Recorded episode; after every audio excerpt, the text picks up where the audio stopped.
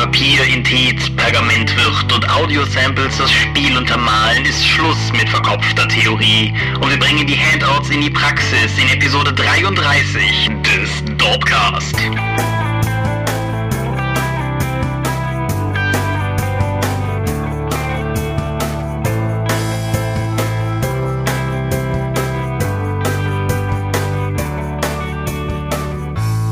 Hallo und herzlich willkommen zur 33. Episode des Dorpcasts. Wir machen weiter, wo wir letztes Mal aufgehört haben und sprechen weiterhin über Handouts und diesmal, wie man den Kram überhaupt tatsächlich für den Tisch erstellt. Genau, und wie, wie man das Ganze in der Praxis handhabt. Wir sind dieselben Nasen wie immer. In deinem Falle Michael Mingers. und in meinem Falle Thomas Michalski. Und insofern herzlich willkommen.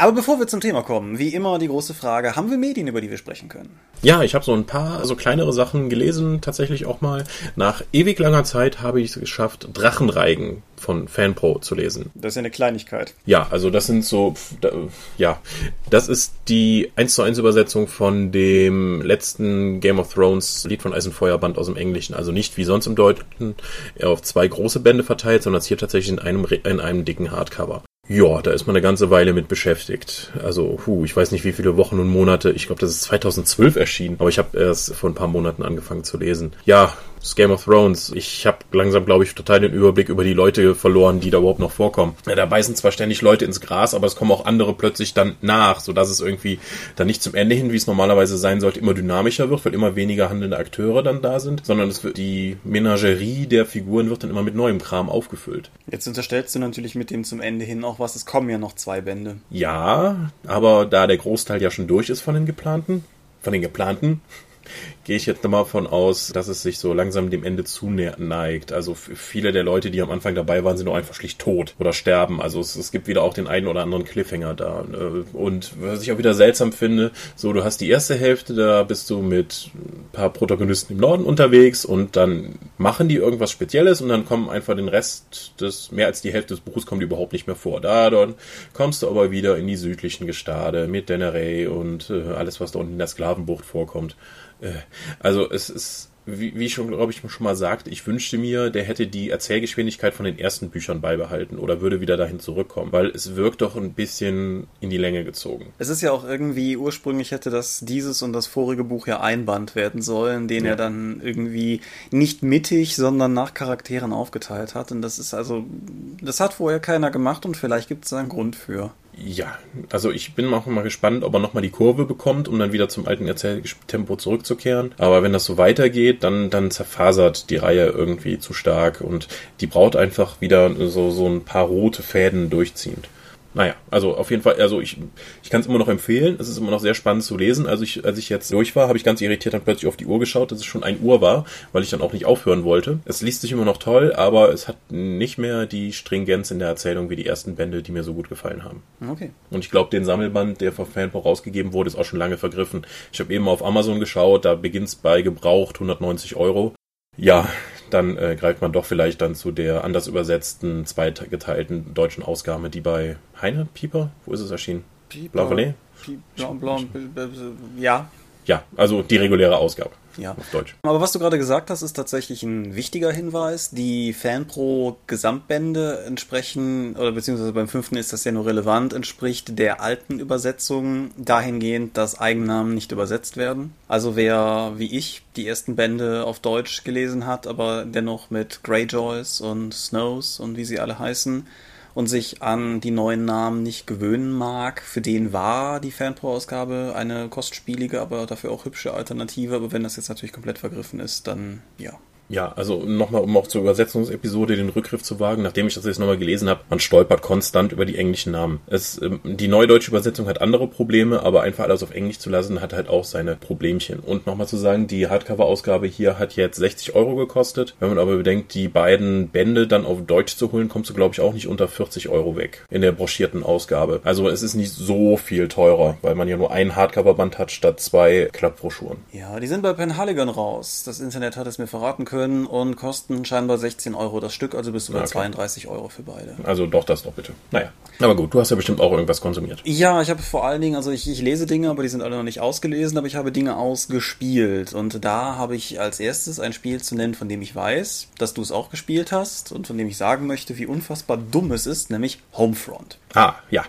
Homefront ist ein First-Person-Shooter und ist für alles erschienen, was damals 2011 angesagt war, nämlich Games for Windows, PlayStation 3 und die Xbox 360 und es gibt auch eine Version über OnLive. Und das Spiel spielt in einer fiktiven Zukunft im Jahr 2027, in dem ein vereinigtes Korea es geschafft hatte, die Vereinigten Staaten zu besetzen. Ja, wobei das in der frühen Konzeptionsphase eigentlich China gewesen wäre. Dann hat man aber gemerkt, was für ein großer Markt China ist und dann hat man schnell den, Protagon äh, den Antagonisten ausgetauscht. Ja, aber das führt halt trotzdem zu dem Punkt, an dem ich mich einfach frage, in was für einem Meeting jemand gesessen hat, sich das angeguckt hat und gesagt hat, ja, das ist ein gutes Szenario. Vermutlich ein Fan von Red Dawn oder ähnlichen Invasionsszenarien aus den 80ern. Ja, aber Aber dass dann, es jetzt halt keine Russen mehr sind. ja, dass das Problem ist aber halt einfach, ich meine, ja, natürlich, irgendwie Nordkorea hat die größte, zahlenmäßig größte Armee unter Waffen, die, die wir haben, aber das liegt halt auch daran, dass 50 Prozent der Bevölkerung zum Militär gehören und dementsprechend ist die Vorstellung, dass sie die riesigen Vereinigten Staaten besetzen.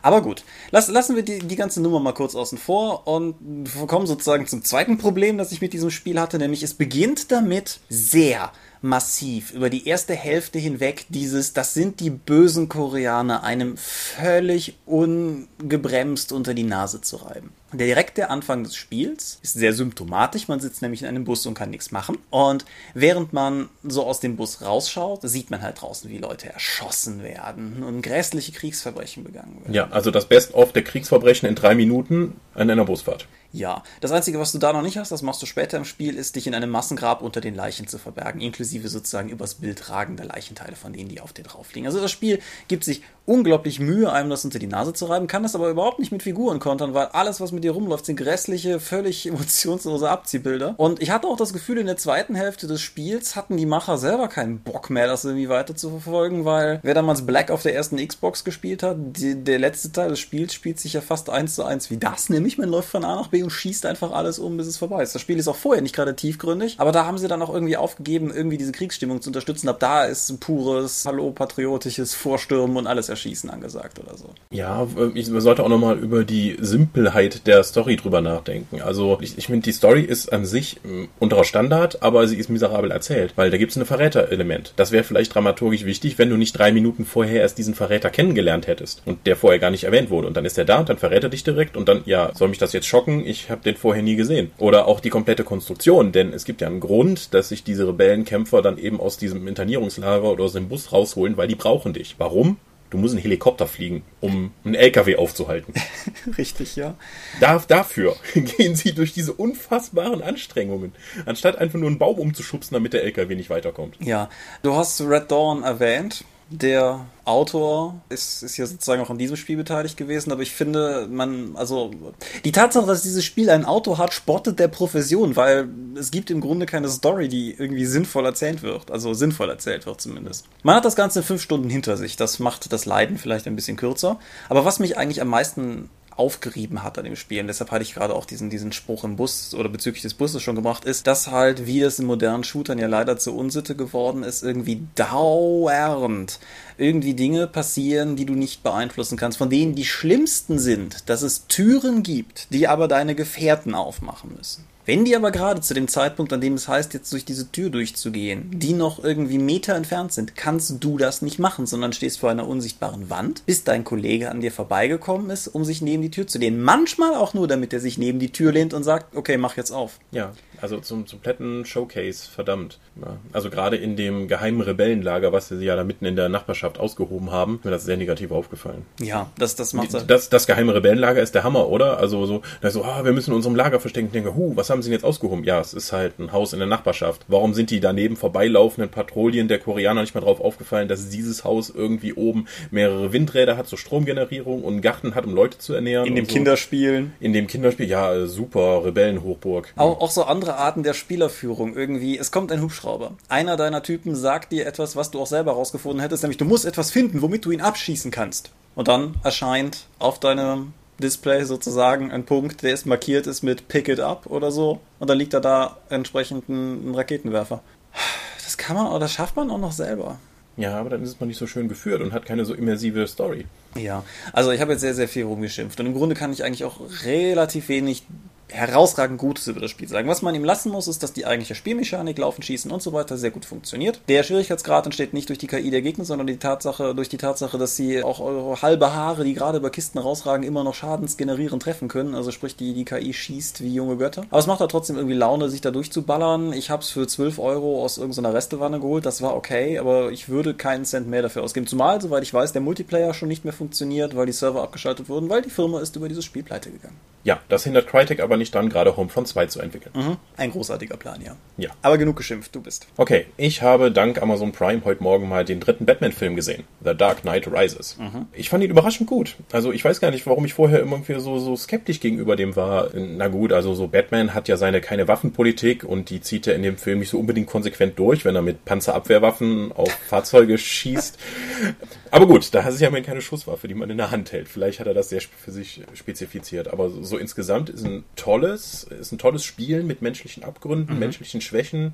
Der Aufbau ist total toll. Der Twist am Ende kam für, tatsächlich für mich überraschend, auch wenn ich das Batman-Universum einigermaßen kenne, aber damit habe ich nicht gerechnet. Ja, ich habe auch zuerst gedacht, zweieinhalb Stunden, ach, der hat bestimmt einige Längen. Nee, hatte er nicht. Also ich finde den, fand den total toll. Ich glaube auch, dass der große Fehler, den der Film, oder was heißt Fehler, dass die große Schwäche dieses Films ist, dass er die Leute halt nicht so gerockt hat, wie The Dark Knight es damals getan hat. Und dass die Leute irgendwie sozusagen ihre völlig überhypte Erwartungshaltung nicht erfüllt bekommen haben. Weil ich bin voll auf deiner Seite. Ich finde, das ist ein rundum guter Film. Mhm. Also Bane ist ein total krasser, krasser guter Schurke, weil er hat sowohl eine Motivation, er ist, äh, er ist physisch imposant, er hat total gut geplant, aber er ist nicht einfach, äh, also ist eigentlich alles, was Batman macht, nur halt auf einer bösen Seite, wo, ja, auf einer Rache-Seite. Das ist einfach, da hätte Batman auch landen können, wenn er irgendwie irgendwann während des Wegs mal eine falsche Abzweigung genommen hätte. Und das, glaube ich, macht die äh, Interaktion zwischen den beiden auch so stark. Außerdem finde ich, ist er ein unglaublich gut gewählter Schurke, weil es, was weiß ich, als der Joker durch war und halt klar war, dass Heath Ledger tot und demnach kein Joker mehr spielen würde, äh, gab es im Internet viele, die halt irgendwie den Riddler oder so gefordert haben. Und ich finde es halt total gut, dass sie angenommen haben, der nicht in die gleiche Kerbe haut. Mhm. Und Oh, der Auftritt von Harvey Dent war auch toll im Film. Habe ich überhaupt nicht mitgerechnet. Harvey Dent? Äh, mit, äh, nee, mit Scarecrow meine ich. Dings, äh, ja. Genau, ja, wollte gerade sagen, Scarecrow, richtig. Und gerade, ich habe ja letztes Mal noch über die völlige Inkonsequenz der Umsetzung der, der X-Men-Filme geschimpft und da finde ich die Dark Knight-Trilogie, wenn man sie jetzt so nennen möchte, finde ich, ist da das genaue Gegenteil. Das greift alles super ineinander, die sind stringent vom Stil, von den Charakteren. Man hat immer wieder so kleine Erinnerungen dran, dass, es sie, dass sie im selben Universum sind, aber jeder erzählt für sich eine gute eigene Geschichte. Und der, der eigentliche Charakterentwicklungsbogen von Batman ist auch einfach. Das ist ein Bogen. Mhm. Ja. Ja. Und ich finde, äh, die Trilogie endet so, die endet. Also sie, sie lassen sich zwar eine Option, dass es noch weitergeht, aber es ist, ich finde, es ist ein befriedigendes Ende für die ganze Trilogie und für Batman und so. Genau, ja. Ja. Gut, endlich mal wieder was Gutes gesehen. Ja, das freut mich. Ich hatte schon Sorge, als du im Vorfeld meintest, dass du über den was sagen würdest, dass ich jetzt hier wieder irgendwie das äh, sozusagen verteidigen müsste. Aber nee, dann sind wir uns ja tatsächlich da einig. Das freut. Schreibt uns in die Kommentare, warum wir alle irren.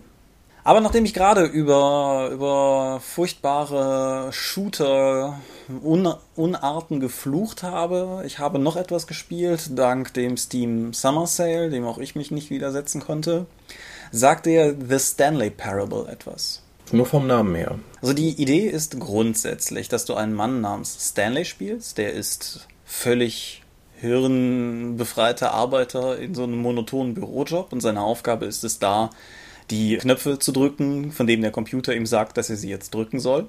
Und eines Tages stellt Stanley fest, dass als er sozusagen aus seinem Büro schaut, dass alle seine Mitarbeiter weg sind. Und dann beginnt er halt, sich auf die Suche zu machen, was eigentlich vorgefallen ist. Das Ganze ist auch aus der First-Person-Perspektive, allerdings kein Shooter. Man, man hat sozusagen nie eine Waffe vor sich. Das Spiel hat einen Erzähler und dieser Erzähler führt einem am Anfang auch sozusagen die, die Handlung oder den Ort der Handlung vor und dann begleitet er einen und beschreibt, was man so tut.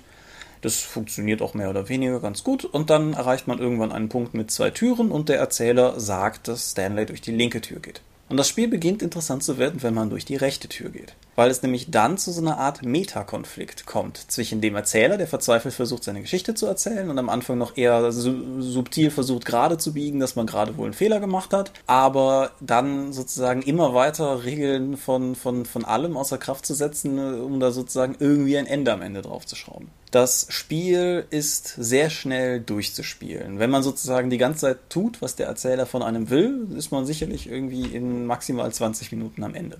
Das Spiel hat aber 18 mögliche Enden, die halt daraus resultieren, an welchen Punkten und wie man sich den, den, den, den Anweisungen des Erzählers widersetzt. Manchmal macht man offensichtlich irgendetwas kaputt und auch die, für den Erzähler funktioniert die Umgebung plötzlich nicht mehr. Irgendwann ist der Erzähler es leid und blendet einem einen, so, so einen Krankenhaus-Leitfadenstrich auf den Boden, dem man folgen soll, damit man endlich mal sein Ziel findet. Es gibt ein, zwei Punkte, wo man aus Versehen in andere Spiele, also existierende Bekannte, ich sage jetzt nicht welche, damit der Effekt nicht völlig verpufft, Spiele hineinlatscht. Und ja, es ist weniger vielleicht in dem Sinne ein Spiel, als eher, also ich sehe ja gerade Wikipedia lässt das Ganze unter Interactive Fiction laufen, das trifft es vielleicht ganz gut. Aber ich habe auf jeden Fall einen unglaublich vergnüglichen Abend mit dem Spiel gehabt. Der Erzähler ist toll, das ist so ein, von der Stimme her so ein ältlicher Brite, der das am Anfang auch alles ganz, ganz jovial und wohlwollend erzählt und mit der Zeit dann immer pumpiger wird, wenn man nicht tut, was man soll. Und ja, wer Spaß an sowas hat, ich weiß gar nicht, was das jetzt regulär normalerweise kostet. Das Ganze hat als eine Mod angefangen, ist aber mittlerweile ein Steam Greenlight produzierter Volltitel. Lass es mal um die, weiß ich nicht, 10 Euro regulär vielleicht kosten. Also ich kann es auf jeden Fall empfehlen. Wer Spaß an sowas hat, wer halt jetzt nicht unbedingt Hardcore-Gameplay haben will und hat gerade die Art und Weise, wie das Spiel immer wieder genau dem spottet, was ich gerade von Homefront noch gesagt habe, nämlich, dass das Spiel einem mehr oder weniger vorgespielt wird und man an bestimmten Stellen halt was tun darf, so wie Stanley in seinem Büro sitzt und die Knöpfe drückt, die der Computer ihm nennt. Großartig. Ja, wir haben auch noch ganz vergessen, über die schreckliche deutsche Synchro von Homefront zu reden. Das musst du tun, ich habe es auf Englisch gespielt. Ja, auf Deutsch äh, ist es auch noch so, dass die, die Übersetzer wohl nur die Texte hatten und keinen Kontext dazu und stellenweise ah. nur Auszüge aus den Texten, so damit keine Infos vorher geleakt werden können und deswegen dass manchmal, was da gesprochen wird, überhaupt keinen Sinn ergibt zu dem, was da rumgeht. Also die erzählen den blöden, wunderlichsten Scheiß. Aber wo du gerade noch bei diesem Spiel vom Erzähler geredet hast, dann sollten wir unten, glaube ich, auch mal das tolle Western-Kurzfilm-Dingen mit dem Erzähler ja. machen, wo der Erzähler innerhalb der Welt gehört wird und die Geheimnisse der Leute in der im Saloon erzählt. Ja, das, das muss man auch, glaube ich, gar nicht weiter ausführen. Wir verlinken es unten. Es kostet euch irgendwie fünf bis zehn Minuten eures Lebens. Ich weiß. Nein, ich glaube, das ist, sind irgendwie 12, 15 Minuten, aber es ist so auf lang? jeden Fall das wert. Ja, es, es, macht, es macht halt so viel Spaß. Deswegen ist ein englischer Kurzfilm, Western, also Western-Setting, aber das ist gar nicht so wichtig. Schaut ihn euch einfach mal an, wir verlinken ihn unten. Alles klar. Ja.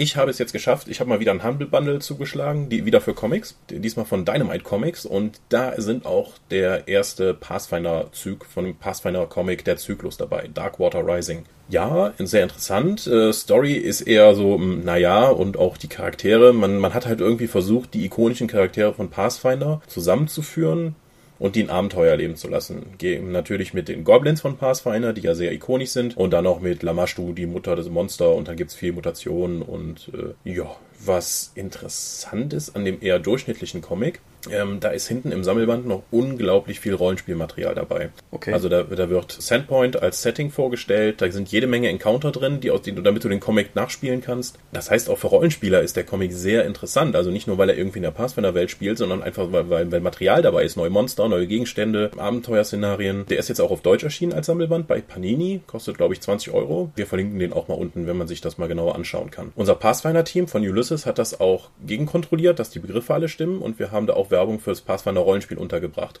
Ich bin mal gespannt, inwieweit das irgendwie neue Leute dann ins Hobby ziehen kann. Ja, das auf jeden Fall. Ist aber lustig, dass du das ansprichst. Haben wir nicht damals in der Rollenspiel-Roman-Episode noch drüber gesprochen, ob es Sinn hätte, Content, Spielcontent in die Bücher zu packen? Ja, also ich bin auch gerade, ich bin immer noch nach wie vor dabei, für Battletech das zu erledigen, dass ein paar unserer Supporter dann Szenarien schreiben für Gefechte, die in den Romanen vorkommen, die wir dann auch zusätzlich dann zum Download anbieten können, damit die Leute das machen. Also so ein bisschen Cross-Media-Selling. Und ja, ich hoffe mal, dass es bei Pathfinder jetzt auch funktioniert. Also ich habe denen auch gesagt bei Panini hier, wenn irgendwie Anfragen im Forum kommen, schickt die direkt zu uns weiter. Das ist Werbung für die Einsteigerbox natürlich auch noch drin, damit du direkt reinkommst. Ja, mal gucken, wie es wird. Ja, spannend. Ja. Ah, ich habe auch noch Breakfast Club geschaut. Da sind wir, glaube ich, anderer Meinung. ja, richtig, da, da war äh, ja. Ja, Breakfast Club. Ich habe mich die ganze Zeit gefragt, wann der Film endlich losgeht. Ich fasse es mal kurz aus meiner Sicht zusammen. Eine Handvoll labiler Jugendlicher werden völlig zu Recht für ihre Schandtaten in eine Bibliothek eingesperrt, wo sie dann randalieren, Drogen nehmen und sich gegenseitig ihre Daddy-Issues vorheulen. Weil die haben alle Probleme mit ihren Eltern, wie das halt Teenager so haben, und geben ihnen Schuld für alles. Gekrönt wird der Film dann aber dann noch zum Ende hin. Der drückt dir dann noch richtig rein, dass du nicht so sein sollst, wie du dich wohlfühlst, sondern so sein sollst, wie die anderen dich gerne sehen möchten. Dann fängt nämlich direkt der Sportler an, dich zu lieben. Und ich, ich verstehe die Leute nicht. Also für, für meine Sicht sind die Jungs und Mädels da drin echt gestört. Weil die hassen sich in, einer, in, in einem einen Dialog, wechseln dann, helfen sich wieder untereinander, dann weinen sie sich gegenseitig aus. Äh, total seltsam. Aber nicht spannend. Das ist äh, so, okay, gut. Äh, und wer sperrt bitte Jugendliche, die wegen Vandalismus, Beleidigung, Selbstmord oder so etwas gemeinsam in eine Bibliothek? Ich meine, was sie da an Sachschaden anrichten, einfach nur weil ihnen langweilig ist und weil sie auch nicht wirklich, weil niemand auf sie aufpasst, das ist krass. Also ich, ich finde das, ich fand den Film total seltsam. Ja, wir müssen das, glaube ich, jetzt an dieser Stelle nicht groß ausdiskutieren. Meine mhm. Meinung ist ja groß und breit in der vorletzten Episode ausgeführt worden. Ja, ich glaube, hm, spannend ich, ich habe das Gefühl, dass es sehr damit zu tun hat, auf, mit, mit wem in diesem Film man bereit ist, sich zu identifizieren. Mit keinem? Die sind alle irre?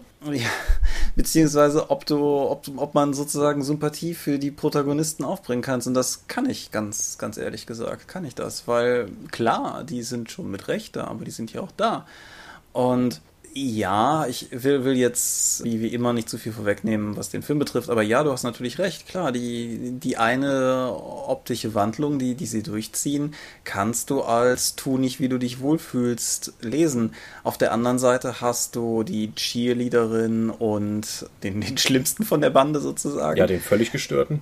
Die, die halt, ja, keine Ahnung, die, die finde ich so eine Art Augenhöhe erreichen, obwohl sie sozusagen völlig nicht zueinander kompatibel sind.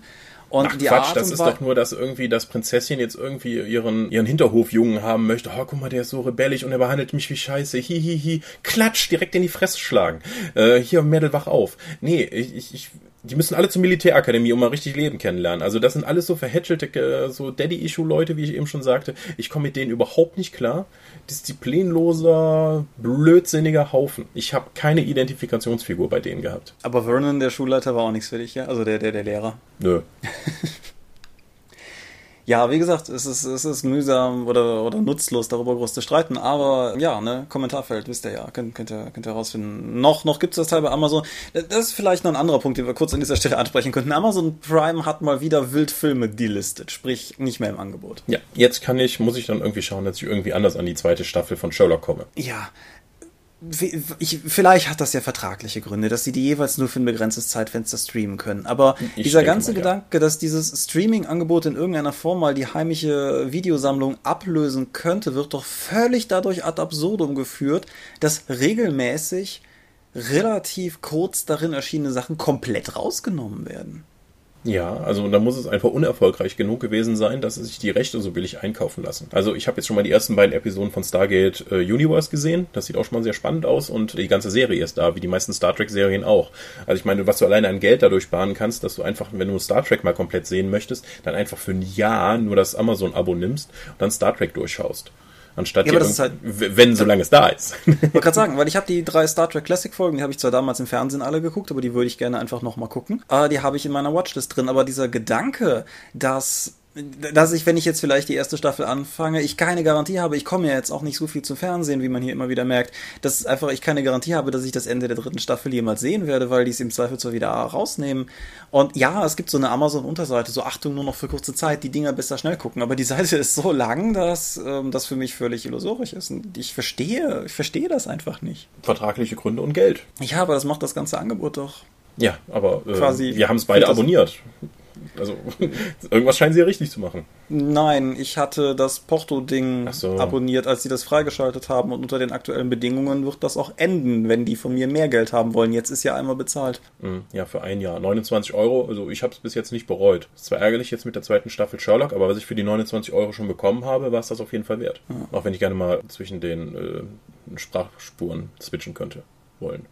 Naja, okay, aber genug von den Bin, bin schimpfig heute, ich merke das schon. Gut, äh. wir kommen nämlich jetzt mal zu den Basic Rules von D&T 5, die jetzt kostenlos online gestellt wurden. Ja. Hast du reingeschaut? Ja, aber nur sehr oberflächlich bisher. Mhm, okay. Ja. Also mein, mein, erst, mein erster Eindruck war, dass es sehr D&D 3 aussieht.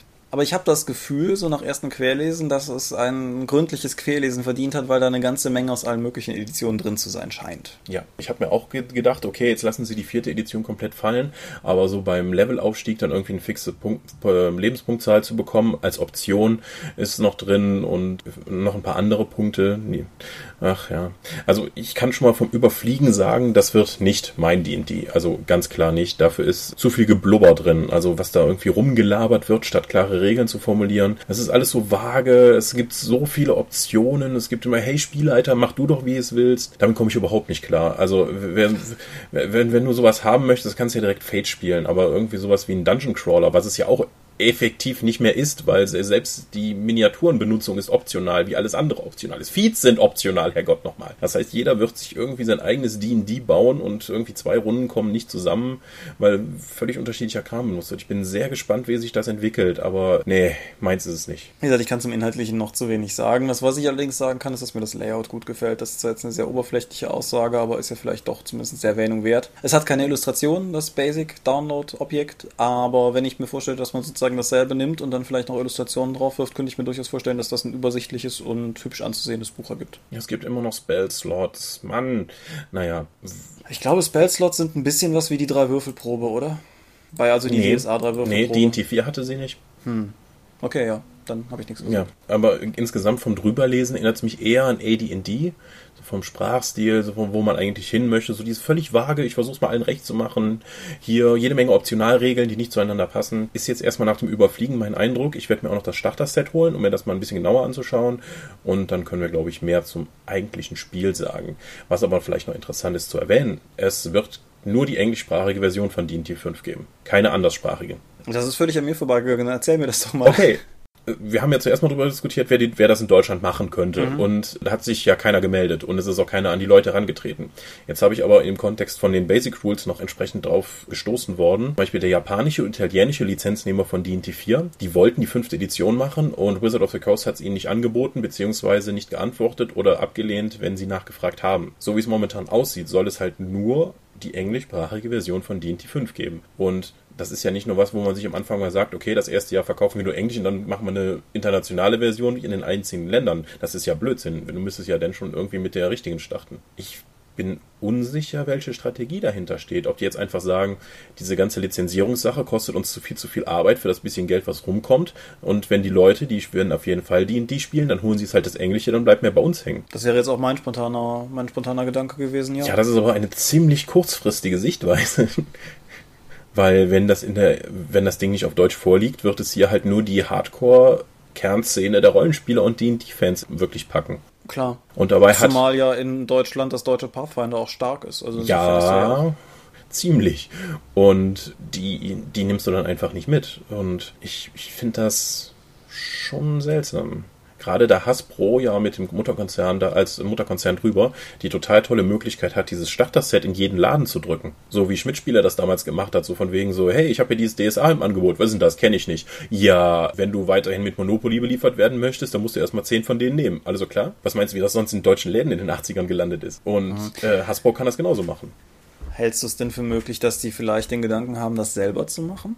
Nee, sonst würden, hätten die das auch direkt gestartet. Und komplett auf den bisherigen Rollenspielmarkt in den einzelnen Ländern zu verzichten, halte ich für, für höchst gefährlich. Weil einfach nur zu sagen, ich bringe das Ding in den Spielwarenladen und der Rest passiert von alleine, nee. Mhm. Oder es entwickelt sich irgendwie so. Es kann natürlich funktionieren, ich glaube nicht dran, aber Midgard spielen ja offensichtlich auch viele Leute und das kriegt der Rest der Rollenspielszene auch nicht mit. Ja, wobei ich auch nicht glaube, dass Midgard von D&D vielen Leuten gespielt wird. Und nee.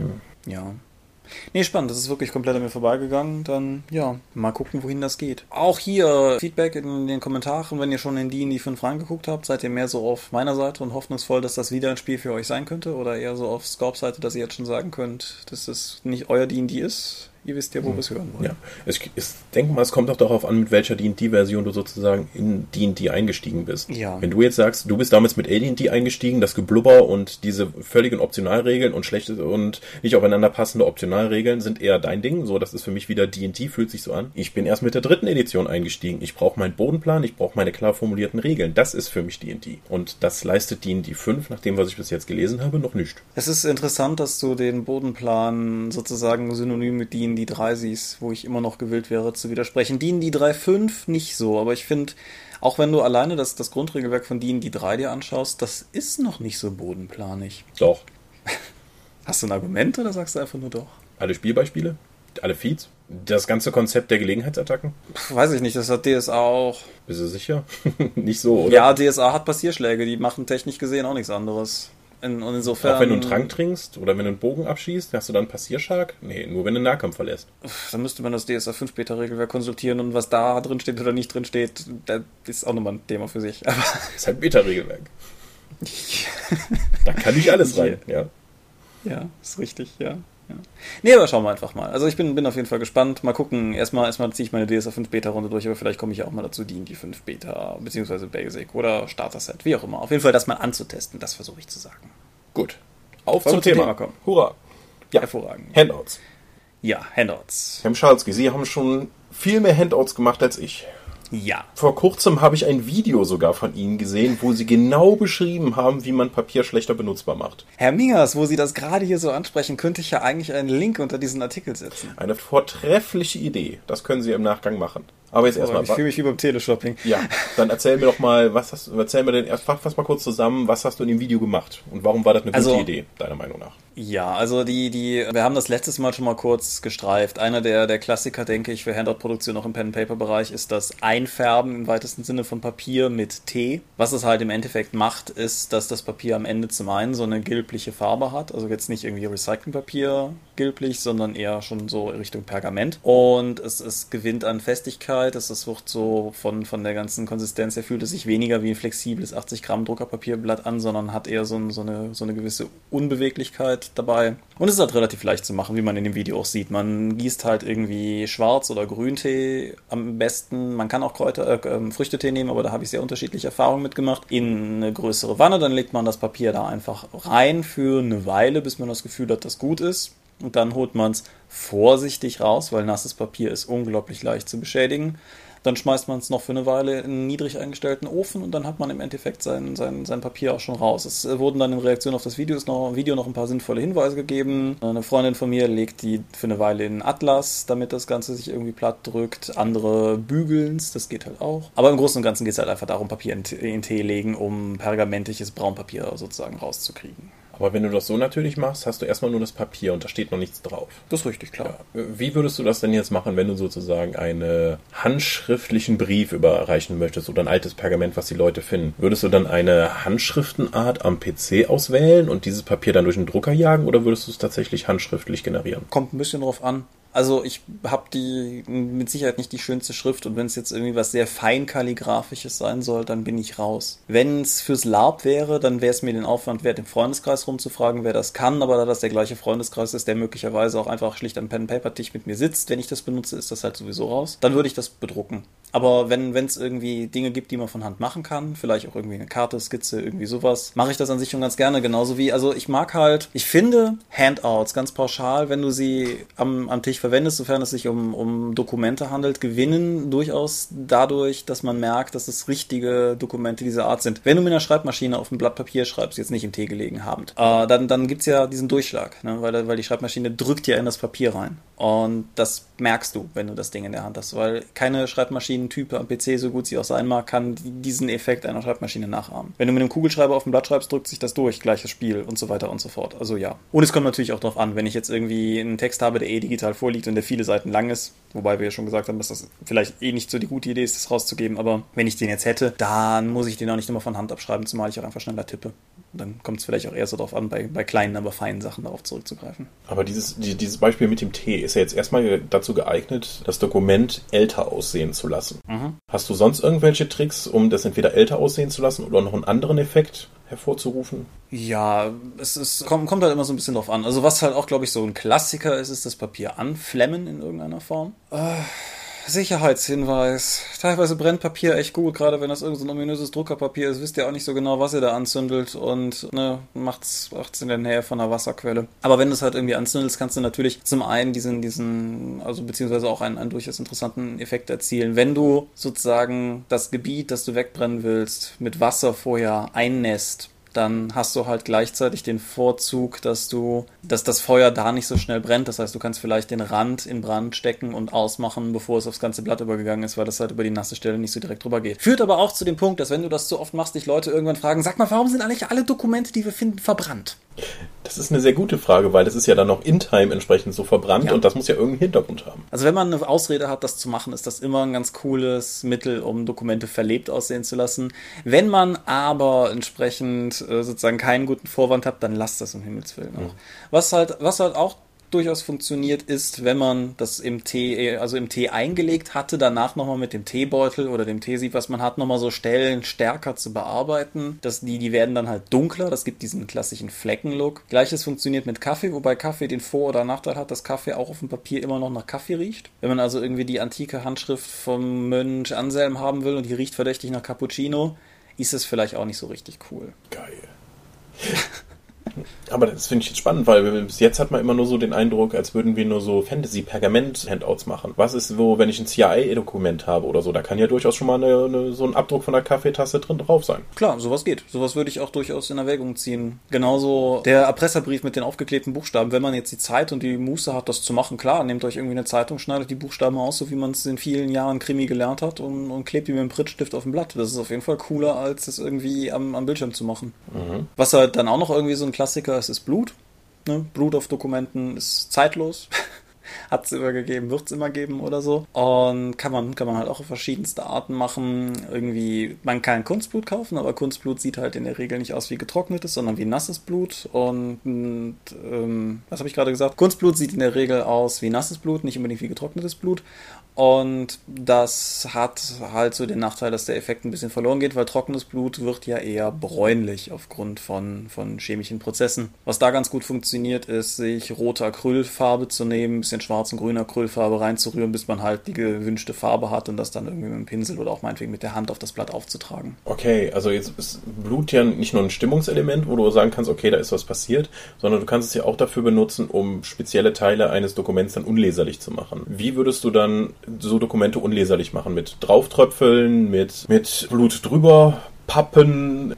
Wie, was ist da deine Gangart? Habe hab ich jetzt tatsächlich keinen konkreten Präzedenzfall, kommt halt vielleicht auch ein bisschen mhm. drauf an. Wer der Meinung ist, irgendwie Dokumente mit Edding oder so zu schwärzen, um auf dein CIA-Dokument zurückzukommen, guckt, dass es auch tatsächlich nicht lesbar ist. Manchmal hat man den Effekt, dass wenn man jetzt irgendwie Edding drauf tut, dass man nicht mehr sehen kann, was da geschrieben ist, aber halt nicht genug, um das Papier wirklich durchgesifft zu haben. Wenn man es dann gegen das Licht hält, je nachdem, womit es gedruckt wurde, kannst du halt in der unterschiedlichen Reflexion immer noch die Buchstaben durchscheinen sehen. Da ist ist natürlich keinem was mit gewonnen. Ja, und legt irgendwie was drunter und macht das nicht direkt auf den Küchentisch, weil genug dieser Eddings ja. äh, ziehen halt direkt durchs Papier und versauen durch euren Tisch. Ja, da, da, da, gelten natürlich alle Regeln des Kunstunterrichts. Gleiches gilt halt für die Acrylfarbe. Wenn ihr irgendwie Acrylfarbe in die Klamotten kriegt, wascht sie direkt aus und wartet nicht, bis sie trocken ist, sonst bleibt sie, wo sie ist. Nee, aber wie gesagt, dann, dann halt das. Wenn du jetzt irgendwie das mit Blut verdecken würdest, dann müsste ich jetzt tatsächlich gucken, was es ist. Aber ich denke, der, der Kerntipp ist auf jeden Fall, guckt, dass es dick genug aufgetragen ist und auch von beiden Seiten und gegen das Licht und so weiter tatsächlich nicht lesbar ist, wenn es nicht lesbar sein soll. Mhm. Wie würdest du das jetzt auftragen? Also es ist ja einfach irgendwie zu sagen, unten haue ich nochmal einen Teebeutel drauf, aber wenn ich jetzt irgendwie nur ein paar Wörter dann irgendwie wegmachen möchte, nimmst du da eine Pipette, tröpfelst du einfach, dann packst du einen Finger in ein Glas und tröpfelst und verhoffst einfach mal, dass es richtig runterfällt, während du es übers Blatt hältst? Ja, ich, es kommt, kommt halt, wie gesagt, drauf an. Wenn du das mit der Acrylfarbe machst, dann ist die eh flüssig, dann wirst du es wahrscheinlich mit dem Finger drauf schmieren, wenn, wenn du irgendwie den, den Fingereindruck haben willst. Wenn es was Flüssiges ist, sagen wir mal Tinte oder Tusche, dann kannst du durchaus eine Pipette Pipette nehmen. Häufig, wenn du Flüssigtinte kaufst, hat das Fässchen oben eh so eine Pipette drin. Und ja, sagen wir mal so, wenn du jetzt einzelne Elemente rausschwärzen willst, dann gehe ich einfach mal davon aus, dass es im Zweifelsfall vielleicht auch nicht schlimm ist, wenn die Kleckse oder Schmierer ein bisschen Kollateralschaden anrichten und vielleicht das Wort in der Zeile darüber oder darunter auch unlesbar ist. Da kann man ja immer noch so ein bisschen drauf gucken. Aber ich sag mal, keine Ahnung, wenn jetzt irgendwie ich den Namen des Schurken rausschwärze und dabei ein Artikel oder ein, Adverb oder sowas in der Zeile drunter mit drauf geht, ja, pff, ich nehme nicht an, dass das das Ganze kaputt machen wird. Okay. Im Gegenteil, wenn man es zu gezielt macht, sieht es halt gewollt aus und das kann ja auch nicht unbedingt im Sinne des Erfinders sein. Wie würdest du denn in Science-Fiction-Setting irgendwie Handouts generieren? Ich meine, wir sehen jetzt ja oft genug in Science-Fiction-Serien, dass sie irgendwie dann so auf transparente Folie Sachen ausdrucken, was totaler Blödsinn ist, weil man das so super schlecht lesen kann. Aber Ja, du hast es im Prinzip schon gesagt, also wenn du das jetzt machen wollen solltest, kannst du halt mit Sicherheit irgendwie einfach hier Overhead-Projektorfolien kaufen und da draufdrucken. Das geht natürlich. Das sieht dann halt aus, als hättest du auf Overhead-Projektorfolien gedruckt, aber das tut's in Filmen ehrlich gesagt ja auch. ja, Wenn es jetzt ein total wichtiger Killer-Prop ist und du Bock hast, da echt Geld drauf zu werfen, dann könntest du halt mal gucken, ob du vielleicht irgendwo bei einem der Fotoanbieter, die du so findest, irgendwie, ob es da einen gibt, der dir das Ganze hinter Acryl packt und zwar mit, mit transparenter Rückseite. Aber da wüsste ich jetzt spontan keinen, Wow. der das von Haus aus anbietet. Aber in der DVD Blade Runner Deluxe Edition mit den fünf Schnittfassungen war nämlich so ein, diese, diese Wackelbilder, die so einen dreidimensionalen Eindruck erzeugen, so Lentikularfolienteile, die kennst du mit Sicherheit auch, Mhm. diesen kleinen, ne? Da war halt einer drin und zwar zwischen zwei von Magneten gehaltenen Plexiglasflächen sozusagen, dass du halt so einen Block in der Hand hattest, der einen ganz komischen tiefe Eindruck hatte und dann halt noch dieses Wackelbild. Sowas kannst du natürlich machen, aber dann soll auch schon, Herrgott, nochmal ein echt wichtiger Prop sein, weil das kostet dann nämlich durchaus ordentlich Geld und Aufwand. dann lieber irgendwie, ich sag, okay, ihr findet folgendes Datenpad und dann reichst du ihnen das Tablet rüber und dann können sie halt durchwischen. Ja, was wir bei Shadowrun neulich mal gemacht haben, also da war ich dann Spieler, war, dass ich irgendwie, da hat der Spielleiter bei dem, ich, er er war sich relativ sicher, und es ist dann noch passiert, dass ich versuchen würde, in einen Computer reinzuhacken und abhängig davon, wie viele Erfolge hat, ich hatte, hat er den Text, den wir finden konnten, in unterschiedlichen Zerschredderungszuständen, also mit Sonderzeichen statt Wörtern und so vorbereitet. Und als ich dann fertig war, hat er mir den Text ohne großen Kommentar per WhatsApp geschickt. Das fand ich ganz cool, weil dann hatte ich den auf dem Smartphone. Das ist schon verhältnismäßig futuristisch. Und das würde ich jetzt auch nicht immer machen wollen, aber so für den Einmal-Gag fand ich das auf jeden Fall cool. Bemerkenswert, wie viel Arbeit sich einige Leute machen. Ja. Ja. Ja. Aber wo wir gerade schon bei Technik am Spieltisch waren, ich habe mir auch mal so Gedanken, also die, die Sound-App, die ich letzte Woche äh, erzählt habe, das war Instant Buttons. Da hat man halt so ein großes Feld von Popkultur, Popkulturreferenz Soundeffekten und die kann man dann nicht nur diese Riesen-App haben, sondern man kann sich einzelne Soundeffekte auch rausziehen und auf ein freies Feld vom Smartphone dann hinterlegen, sodass ich dann immer alle wichtigen D&D-Sounds zum Beispiel auf einer Fläche im Smartphone hatte, dann wiege ich einfach auf die Seite, wo das alles drauf ist und dann habe ich direkt einen Zugriff. Das, da kann man sich natürlich auch für eine Sitzung dann entsprechend Sachen vorher dann zusammenpacken, wenn du immer dann auf die Sound-App draufdrücken möchtest. Es gibt auch noch, die Alternative ist Sirenscape, das ist schon ein sehr, sehr viel weit entwickleres Tool dafür. Das ist nämlich speziell dafür, Rollenspielmusik und Soundeffekte zu untermalen. Du kannst dann zum Beispiel sagen, okay, ich habe jetzt hier eine Kampfszene, dann fängt die Kampfmusik an, dann hat diese Kampfmusik sieben bis zwölf verschiedene Soundeffekte, die dem Kampf zusammenhängen, wie jemand schreit, Waffen klirren aufeinander, man hört einen Verwundeten und die laufen immer mit einem leicht randomisierten Element ab. Dann siehst du auch immer wieder, wie die Zeit runtertickert, bis der wiederkommt. Du kannst auch durch draufklicken das direkt auslösen, sodass du eine authentische Atmosphäre dann sozusagen bekommst, weil es nicht immer genau gleich ist, sondern leicht randomisiert. Das ist eine schöne Idee. Das auf jeden Fall, ja. Es gibt eine Basisversion davon kostenlos, die man sich dann äh, anschauen kann. Und dann gibt es verschiedene Bezahlmodelle wie ich hole mir ein Abo, dann habe ich Zugriff auf alle Pakete, ich kau- kaufe mir die Pakete einzeln, habe sie dafür dann immer. Kann man sich mal anschauen. Ja, cool. Mhm. Ist das für, für alle Plattformen verfügbar? Ich habe es bis jetzt nur für Android geschaut. Ich habe nicht äh, orientiert, ob es auch für die Apfelkisten gibt. Ja, oder, oder die, die Windows-Geräte. Ja, die drei, die es gibt oder so. Ja, aber ich habe ja eins von den dreien. Ja, dann also- ist gut. Ja, Audio.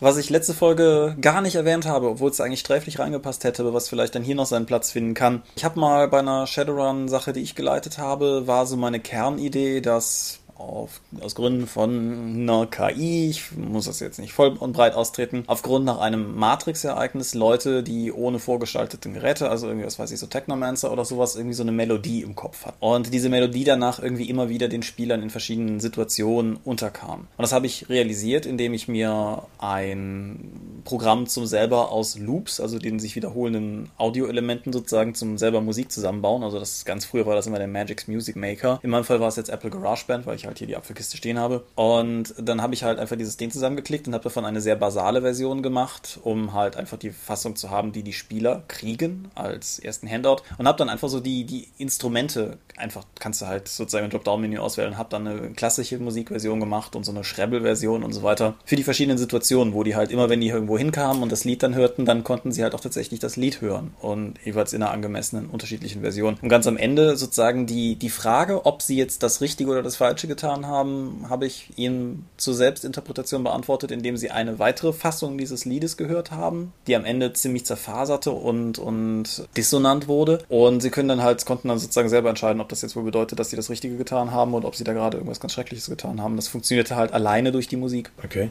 Und haben sie es dann richtig interpretiert? Ich glaube, sie haben es richtig interpretiert, ja. Mhm. Okay. Aber die hören hier mit, deshalb kann ich das Ah, verflucht. Dann, wo wir schon schön bei den, in den Medien sind. Du hattest bei, auch erwähnt, dass du bei Star Wars ja diese Vorspänne gebaut hast. Womit hast du die gemacht? Oder womit würdest du sie heute bauen? Ich ja habe die mit Tom gemacht. Ach so. Wow. Ich habe Texte geschrieben und Tom gemailt und dann hat der da Videos draus gemacht. Das hilft euch nicht. Ich glaube, dass Tom das damals in einer irgendwie 3D Studio Max-artigen Software gemacht hat. Ob das jetzt genau das war ob es ein Gratis-Pendant war, keine Ahnung. Es gibt mittlerweile dezidierte Software zum Erstellen von Star Wars Scroll-Vorspenden. Da bin ich jetzt gerade nicht drauf vorbereitet, aber ich google das gleich mal und setze das dann unter die Folge, falls ich da noch eine finde. Da gibst du halt einfach in so eine Maske deinen Text ein und dann lässt du den eine Weile rendern und am Ende hast du halt das Video mit genau dem Text und kannst dann vorher auch noch dieses, dieses Lucasfilm-Logo anpassen und so weiter. Das, das ist eigentlich ganz cool. Womit hast du denn jetzt zum Beispiel dein Tutorial-Video für das Papier gemacht oder auch das Video für unsere FBI-Kampagne damals? zwei unterschiedliche Sachen. Bei der FBI-Kampagne weiß ich es gerade akut tatsächlich nicht mehr. Aber bei dem, bei dem Tutorial-Video jetzt, das habe ich, das ist jetzt aber natürlich auch sozusagen ganz, ganz hochgestapelt, das habe ich mit Adobe Premiere Pro CC gemacht, was halt mit einer der, der mm, großen Softwarelösungen ist, die man haben kann. Gibt es aber halt auch nur im Abo für verhältnismäßig Geld. Wer Gratis-Software sucht, ich kann das immer nur für Apple-Geräte sagen, auf jedem Mac ist ein iMovie installiert. Das ist nie kacke. Das ist mal besser, mal schlechter, je nachdem, welche OS X-Version man hat. Aber das ist eigentlich immer relativ gut für sowas. Früher war der Windows, Music, äh, Windows Movie Maker eine totale Katastrophe. Ich weiß nicht, ob er das immer noch ist. Aber ansonsten, es gibt zumindest Linux-basierte Open-Source-Versionen zum Videoschnitt. Muss man einfach mal gucken, was auf der jeweiligen Kiste läuft. Falls man dazu weiterführende Fragen hat, führe ich das in den Kommentaren gerne weiter Du aus. schreibst doch ein Buch zum Filme machen, dann hast du keine Software parat dafür. Ich, ja, ja, haha. Ich kann dir sagen, wie das vor viereinhalb Jahren aussah, als ich das Buch geschrieben habe. Aber das ist bei Software natürlich relativ kritisch. Ich bin bei der Überarbeitung des Buches, die ist ja für dieses Jahr angesetzt, bin ich noch nicht wieder bis zu dem fraglichen Kapitel. Deshalb weiß ich das gerade aus dem Stand einfach nicht. Ja, okay. Das ändert sich halt auch relativ äh, drastisch. Und irgendwie sowas wie die Avid Gratis-Software, die es mal gab, die ist ja schon komplett eingestellt. Die kannst du ja nicht mehr, mehr runterladen. Und da muss man halt entsprechend immer gucken, was gerade so angesagt ist. Wo wir es aber gerade angesprochen haben, Videos ist an sich eine ganz coole Sache, weil es heute viel einfacher ist, Videos an Leute zu kriegen. Vielleicht auch so was, was er gerade ansprach, ist, ich habe für die FBI-Kampagne, die wir damals gemacht haben, so ein Intro gemacht, so wie Serienintros funktionieren. Hab dann später auch nochmal für Markus FBI-Kampagne, mit der ich selber nichts zu tun hatte, auch nochmal ein Intro gemacht. Heute ist es halt sehr viel einfacher, diese Videos zu Leuten zu kriegen, um die vielleicht auch anzustimmen, nämlich über YouTube oder beliebige andere Plattformen. Da dann nur ganz kurz der Hinweis, achtet ein bisschen aufs Copyright, dass ihr euch da sozusagen selber nicht einen ins Bein schießt, weil auch wenn ihr das Video nur mit Links sichtbar mit Freunden teilt oder sowas, sind die unter Umständen trotzdem nicht begeistert davon, wenn ihr da irgendwie Video- oder Audio-Elemente verwendet, die in irgendeiner Form geschützt sind. Umgekehrt, wenn ihr die Videos nur intern guckt, ihr schneidet das irgendwie bei euch zu Hause und dann guckt ihr das bei dem, bei der Runde, bei der ihr auftaucht, irgendwie auf dem Fernseher, dann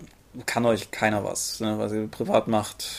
Die Gedanken sind frei und so. Videos finde ich aber schwierig. Also Videos sinnvoll ins Spiel einbetten, hätte ich auch noch keine gute Verwendung für gefunden. Die vor allen Dingen vermutlich, weil der Aufwand zu hoch ist.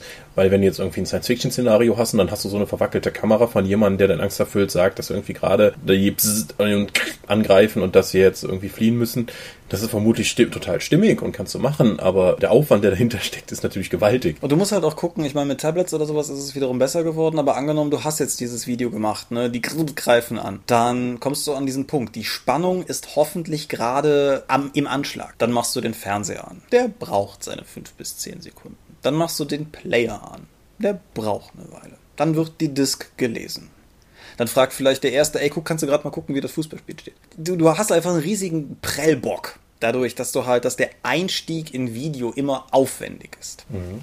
Also Deshalb habe ich Video, wenn ein ja, ich weiß von einer DSA-Runde, die haben immer nebenbei halt den großen Monitor laufen. Dann werden da NSC-Bilder und äh, Bodenpläne und dann könnte man auch eben sowas dann darüber abspielen. Das ist richtig, klar. Mhm. Wenn, wenn du von, von Anfang an einen Monitor laufen hast, das ist sehr, sehr weit von, von meinem Spielalltag entfernt. Aber klar, wenn, wenn du das mhm. hast, du, dann, dann nehme ich da, also dafür gilt das dann noch nicht, klar. Finde ich dann auch viel einfacher, als irgendwie dann irgendwie ein Handout mhm, oder ein Bodenplan oder ein NSC-Bild oder sowas, dann einfach dann den, den, das, Bild, äh, das Buch hochzuhalten oder einfach rumgehen zu lassen oder so. Das finde ich den Monitor und die digitale Lösung, das dann einfach darzustellen, sehr viel einfacher. Ja. Was natürlich noch eine ganz andere Kategorie ist, sind Handouts zum wirklich Anfassen. Ich habe letztes Mal die Idee mit dem Streichholzbriefchen erwähnt. Was mir auch nochmal eingefallen ist, das ist zwar dann sozusagen wieder aus Papier gewesen, aber die Doomstones-Kampagne von Warhammer, mhm. die die ja noch zur ersten Edition des Warhammer Rollenspiels erschienen ist, hatte hinten so Faltbastelbögen, hatte so ein bisschen Mickey Mouse extra ja, da Flair. die Doomstones in der Hand. Genau, dann, dann hattest du, das waren halt äh, geometrische Körper sozusagen in unterschiedlichen Formen mit Runen drauf und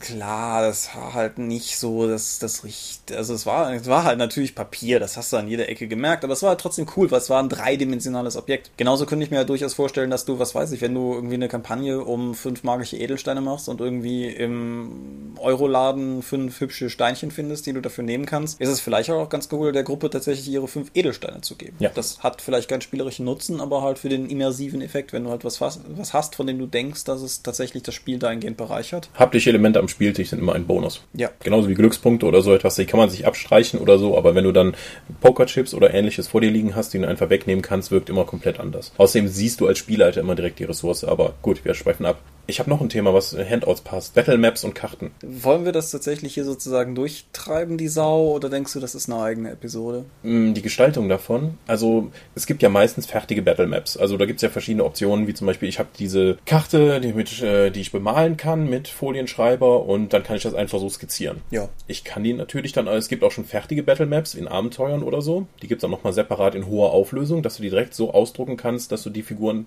dann draufstellen kannst, also im richtigen Maßstab. Muss meistens dann aber auch noch jede Menge zusammenkleben. Das macht aber, wenn du so ein Con-Abenteuer machst, wo du genau weißt, hier sind Dungeon und die gehen dann so und so nach und ich verdecke einfach so lange alles, bis die dann da sind, ist das ja total einfach zu machen. Aber ich habe auch für normale Heimabenteuer oftmals mit dem Dungeoni oder anderen Dungeon-Creatoren, da gibt es ja so viele auch kostenlose Möglichkeiten, um dir einen Dungeon zusammenzuklicken schon einfach einige Sachen vorbereitet, auch weil ich Spaß dran hatte, den Dungeon so zu gestalten und nicht nur einfach zu mhm. skizzieren.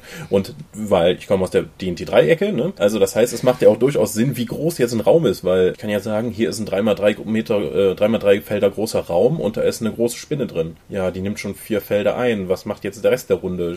Kommt hinten rein und stellt sich mit dem Rücken an die Wand und haut dann immer drauf? Nee, also der Raum muss anders aussehen. Das sollte man auch noch dann bedenken. Du hast meistens skizziert wenn es ums Karten, um Karten geht. Ja, ja. Ich habe manchmal, also Karten, Dungeon-Karten und so weiter skizziere ich gerne. Weil ich halt auch, ich, ich, ich suche immer noch den perfekten Weg. Ich habe es jetzt neulich mal versucht, indem ich, habe ich das mal in der Folge erzählt, habe ich eine Karte aus einem Dragonlance Abenteuer rauskopiert, in Puzzlestücke sozusagen geschnitten und dann damit sozusagen diesen, diesen Aufdeckeffekt simuliert.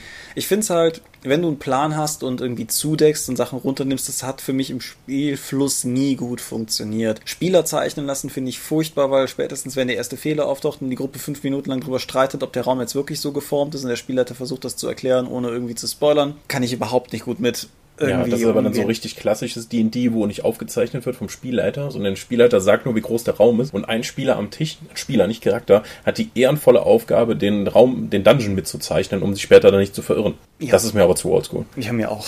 Ich habe auch schon so Leute gesehen, die haben dann oben einen Beamer installiert und den runter projiziert auf den Tisch, um dann eben, sobald die dann eben weitergehen, dann entsprechend dann auf der Karte das freigelegt. Oder auch die, äh, die mehr oldschoolige Variante Plexiglas drüber und dann Sand und dann immer wieder weg mit einem, einem Pinsel zur Seite gewischt, wenn die dann entsprechend da was gesehen haben. Ich glaube, wir sollten wirklich mal eine Kartenepisode machen. Ich habe nämlich auch noch eine ganze Menge, was mir jetzt gerade oh. in den Sinn kommt. Okay. Aber du, du hast Dungeoneer und so weiter zusammenklicken gesagt. Was wir jetzt gar nicht erwähnt haben, ist natürlich, dass auch sowas wie Photoshop oder meinetwegen GIMP als kostenlose Variante irgendwie relativ wertvolle Werkzeuge sind, wenn, wenn man irgendwie hübsche Handouts gestalten will.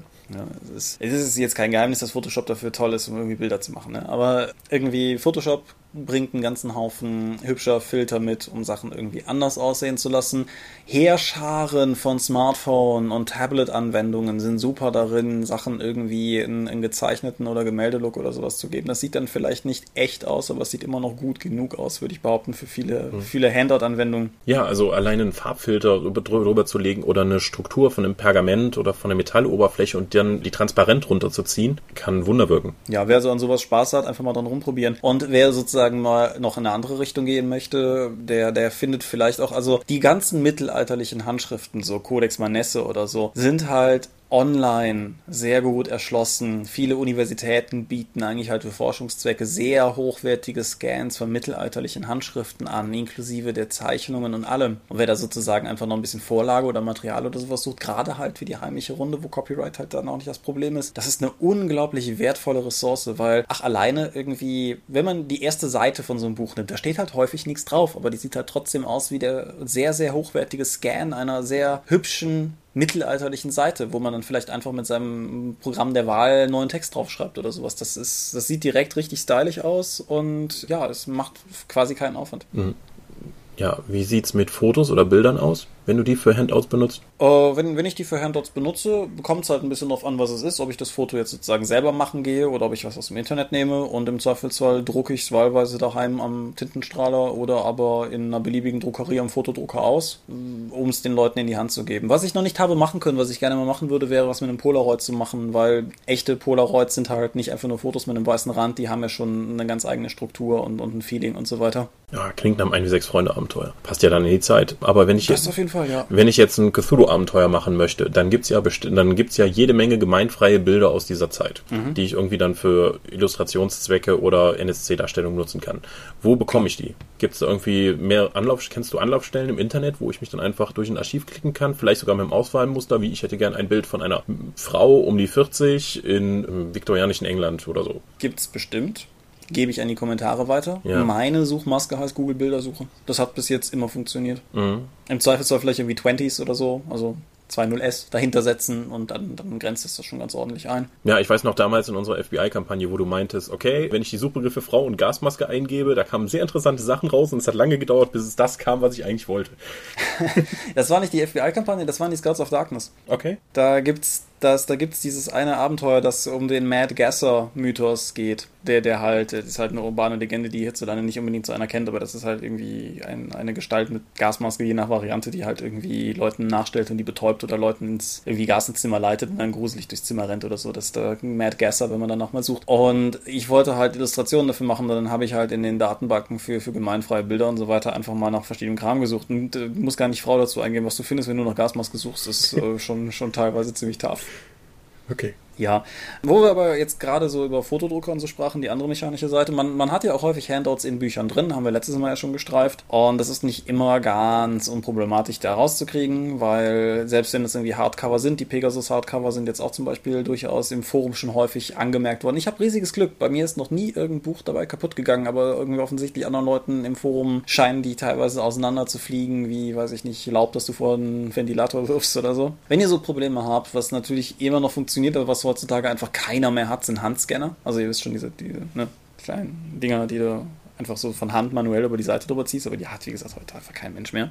Das Problem mit Flachbettscannern ist halt heutzutage auch, dass durch die Art und Weise, wie die heute gebaut werden, aufgrund der Mechanik, die kaum noch in die Tiefe gehen. Wer, wer selber einen hat, kennt das, so wie das Blatt sich ein bisschen hochwölbt, ab meine Millimeter Aufwärtsentfernung zu der eigentlichen Glasfläche wird es gnadenlos unscharf. Mein erster Flachbettscanner, das war noch ein riesiges Ungetüm, der hatte das Problem nicht, aber der hatte halt auch einen riesigen optischen Kasten unten drunter, um das irgendwie aufzuzeichnen. Wer jetzt aber nicht auf dem Land wohnt, hat vielleicht trotzdem Glück, weil beispielsweise, ich kann es jetzt nur konkret von hier sagen, aber wer zum Beispiel ein Buch hat, wo er Dinge rausgescannt haben wollte, wollen würde oder so, in der Hochschulbibliothek der RWTH Aachen steht ein unverschämt guter Buchkopierer. Das ist ein Gerät, das eigens nur dafür gemacht ist, Seiten aus Büchern rauszuziehen. Das hat eine flexible Oberfläche, auf die du das Buch legst, damit die halt in der Mitte tiefer gehen kann, um der Buchbindung sozusagen ihren Raum einzulassen und dann halt in verschiedenen einstellbaren Formaten die die Seiten rausscannt und wenn du nicht gedruckt haben willst, sondern die es einfach von dem Gerät auf einen USB-Stick kopieren lässt, dann kriegst du es sogar umsonst. Oh.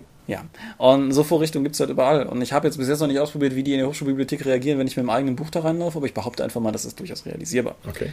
Wenn das nicht funktioniert, Fotos gehen halt durchaus auch. Wenn man halt irgendwie eine gute Kamera, aber keinen guten Scanner hat, dann ist es vielleicht einfacher, die Sachen raus zu fotografieren, weil, ja. Hm. Ne? Aber bei den meisten Rollenspielprodukten heutzutage hat man ja dann die Handouts noch als separaten Download auf der Seite des Herstellers. Ja, du bist kein Cthulhu-Spieler, du hast dieses Duell nicht jahrelang kämpfen müssen. Achso, entschuldige. Das war ein ziemlicher, ziemlicher Akt, bis das von, von Pegasus sozusagen mal umgesetzt wurde. Die Fans haben das sehr lange gefordert. Die Redaktion war eigentlich auch nicht dagegen. Aber das war halt irgendwie in der Umsetzung mühlmal langsam oder so. Ansonsten hast du natürlich recht. Wenn man die Dinger runterladen kann, hat man natürlich sowieso gewonnen. Ja, so, noch ein Praxishinweis, der mir gerade einfällt, was das betrifft. Vielleicht hast du da eine gute Idee, weil ich habe bis heute keine. Wenn du Handouts in Büchern hast, gehen die ja sozusagen eigentlich auch immer davon aus, dass das Abenteuer so verlaufen ist, wie man das erwartet. Das ist jetzt irgendwie bei alten Handschriften egal, die werden sich nicht verändern, egal was die Spieler vorher gemacht haben. Aber wenn NSCs Briefe an Spieler schreiben oder so und die Bedingungen, die dazu führen, dass der NSC diesen Brief schreiben soll, am Spieltisch einfach nicht eingetreten sind. Selbst wenn du noch Zeit dazwischen hast, weil sagen wir mal, dass, dass der Handout erst die Sitzung darauf auftaucht, finde ich das immer noch unglaublich schwierig, dann irgendwie mache ich den Handout dann komplett neu oder teile ich den aus und sage, ja, aber das und das ist eigentlich anders. Hast, hast du das Problem jemals gehabt? Nee, aber dafür habe ich auch wahrscheinlich zu selten Handouts eingesetzt. Aber wenn ich jetzt irgendwie sage, das liest sich so und so, das musst du aber ignorieren, dann ist ja die ganze Immersion eigentlich wieder futsch, die ich ja damit aufbauen wollte. Sehe ich halt auch so, ja. Und mir fällt jetzt aber auch kein Handout ein, der so speziell wäre, um das äh, irgendwie zu ändern. Ganz, ganz banales Beispiel. Du spielst eine Private Eye Runde und hast halt eine gewisse Chronologie drin. Ne? Dieselben Charaktere, Fall für Fall, für Fall für Fall. Und im Laufe dieser Kampagne kommt es jetzt irgendwie dazu, dass irgendwie du, du halt das nächste Abenteuer anfängst und das Abenteuer spielt eigentlich im März, aber deine Runde hat Mai. Ne? Und alle Zeitungsartikel, die in diesem Abenteuer auftauchen, gehen aber davon aus, dass März ist. Da du aber vielleicht im vorigen Abenteuer relevant davon ausgegangen bist, dass April war, funktioniert das einfach nicht. Du hast also einfach diesen, diesen Kontinuitätsbruch, weil auf den Zeitungsartikeln steht das, vielleicht haben sie einen Brief, wo entsprechend das Datum angegeben ist. Sowas meine ich halt. Das sind zwar Details, aber da, daran stößt man sich ja trotzdem schnell. Ja gut, äh, das ist tatsächlich bei mir in diesem Detail gerade noch nie aufgetaucht. Nee. Falls da jemand eine gute Idee hat, ich habe nämlich keine. Hm, also mit Photoshop das Ding ändern? Ja, genau, darauf läuft es bei mir halt in der Regel hinaus, aber das ist halt. Ich weiß nicht, ob das eine tolle Lösung ist. Es ist eine, die funktioniert, aber keine, die ich unbedingt jetzt befriedigend finde. Tja, musst du mitleben. Tja, so ist das Leben. Gut. Ah, schon wieder so viel Zeit rum. Ja. Gute durchschnittliche Länge, würde ich sagen. Gut und durchschnittlich, ah, okay. Dann, dann, dann habe ich noch, habe ich noch eine, eine letzte, eine letzte Frage. Wie würdest du es handhaben? Nimmst du die Handouts am Ende wieder mit oder vertraust du darauf, dass die Spieler die nicht verlieren? Tja, also meistens, wenn ich Handouts hatte, waren das tatsächlich nicht Demo-Runden oder so etwas. Dann habe ich die wieder eingesammelt. Für meine Heimrunde habe ich die bei den Spielern gelassen, genauso wie die Charakterbögen. Ich gehe einfach davon aus, dass die Leute da schon aufpassen können. Wir haben es bei der Hunter-Runde jetzt so gelöst gehabt, bis äh, entsprechend die Spielerin, die für die Lösung mitverantwortlich war, weggezogen ist, dass wir einen Aktenordner da hinterlegt haben, mhm. so einen richtig oldschooligen Aktenordner, wo sie tatsächlich dann halt in Time die Handouts, die sie gefunden haben, auch reinheften konnten. Das, das hat, glaube ich, ganz gut ja, funktioniert. Gut. Oder also, am Spielort hinterlegen geht natürlich auch, wenn man immer am gleichen Ort spielt. Ja, und durch den Ordner hatte das dann direkt auch wieder so ein bisschen so ein immersives Element, weil also in, in der Runde, in, in dem Hunter-Setting haben sie halt einen ganzen Raum voller Akten, aber damit haben sie dann halt auch eine Akte am Tisch und können halt in der Akte blättern und so. Das ist ja auch ganz cool. Ja, gut. Jetzt habe ich aber, glaube ich, wirklich nicht mehr mehr. Gut. Ich glaube, wir haben alles. Dann kommt zum Sermon. Wir sind die Dorp. Das bedeutet, wir sind zunächst mal eine Webseite. Diese Webseite gibt es online unter www.die-dorp.de zu besuchen und da findet man all die tollen Dinge, die wir so tun. Wer sich lieber über soziale Medien an uns annähert, kann das über Facebook oder Google Plus tun. Da heißen wir die Dorp. Wer einen anderen Weg wählt, mag vielleicht RSS-Feeds. Da gibt es eins bei uns auf der Webseite, das kann man abonnieren oder aber man verlässt sich auf RSP-Blogs. Die Webseite hat sozusagen auch ein Feed von uns abonniert abonniert. Auch über den RSS-Feed werden übrigens iTunes angesteuert, also konkret von uns, so dass ihr uns über iTunes beziehen könnt. Das geht auch, da heißt das Ganze Dorpcast. Wer mit uns diskutieren will, tut das auf der genannten Mutterseite oder im Tunnel-On, da gibt es einen eigenen Bereich, wo man auch entsprechend über den Dorpcast reden kann. Wer bewegte Bilder von uns sehen möchte, kann das auf YouTube tun, da gibt es uns unter die Dorp. Mein Video bezüglich des Teefärbens ist nicht auf dem Dorp-Kanal, sondern in meinem privaten erschienen, den verlinke ich einfach unter diesem Beitrag hier auf der Hauptseite. Es gibt uns bei Twitter. Unter @ddorp erreicht ihr uns in Gesamtheit, aber am anderen Ende sitzt vor allen Dingen der Tom. Mich erreicht man unter @seelenworte, dich erreicht man widerwillig unter Dorpskorb. und außerdem hat der Tom auch noch einen privaten Account. Wer privat mit dem Tom schreiben will, der tut das unter toben81. Mein Blog heißt Seelenworte, dein Blog heißt Legi Intellexe Condemnavi und wird nicht mehr gepflegt. Und Drakon ist der Name der Pen and Paper Convention, die wir Ende des Jahres mit dem Condra e.V. zusammen veranstalten. Wer sich da weiter informieren möchte, macht das unter drakon.condra.de. Ja, wer da nicht auf dem Buchmesse-Con ist, um Preise entgegenzunehmen oder sich mit Autoren zu treffen, kann da gerne vorbeischauen. Ja, bis dahin bedanke ich mich auf jeden Fall fürs Zuhören. In 14 Tagen melden wir uns an dieser Stelle wieder. Hast du noch irgendwas? Nee, bis denn. Bis denn, adieu und ciao, ciao. Ciao.